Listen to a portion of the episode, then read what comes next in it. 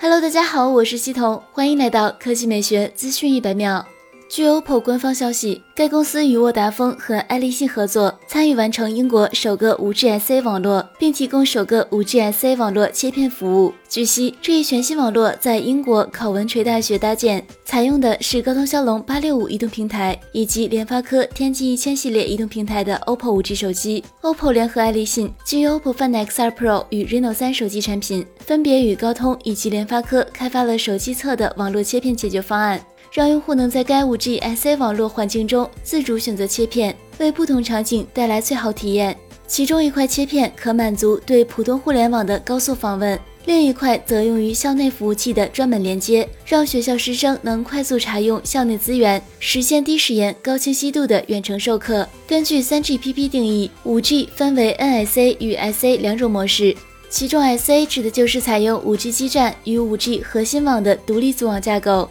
由于 SA 是未来 5G 网络架构的必然发展方向，全球主要运营商目前都在积极推进 5G SA 网络的部署。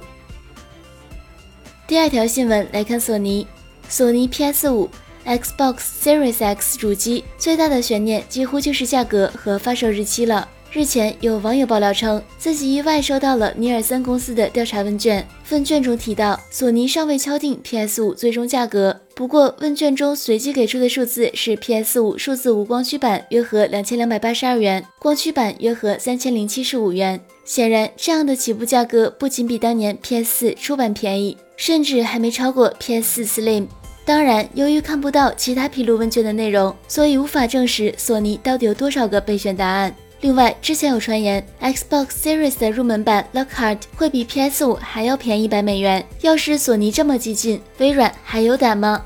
好了，以上就是本期科技美学资讯百秒的全部内容，我们明天再见。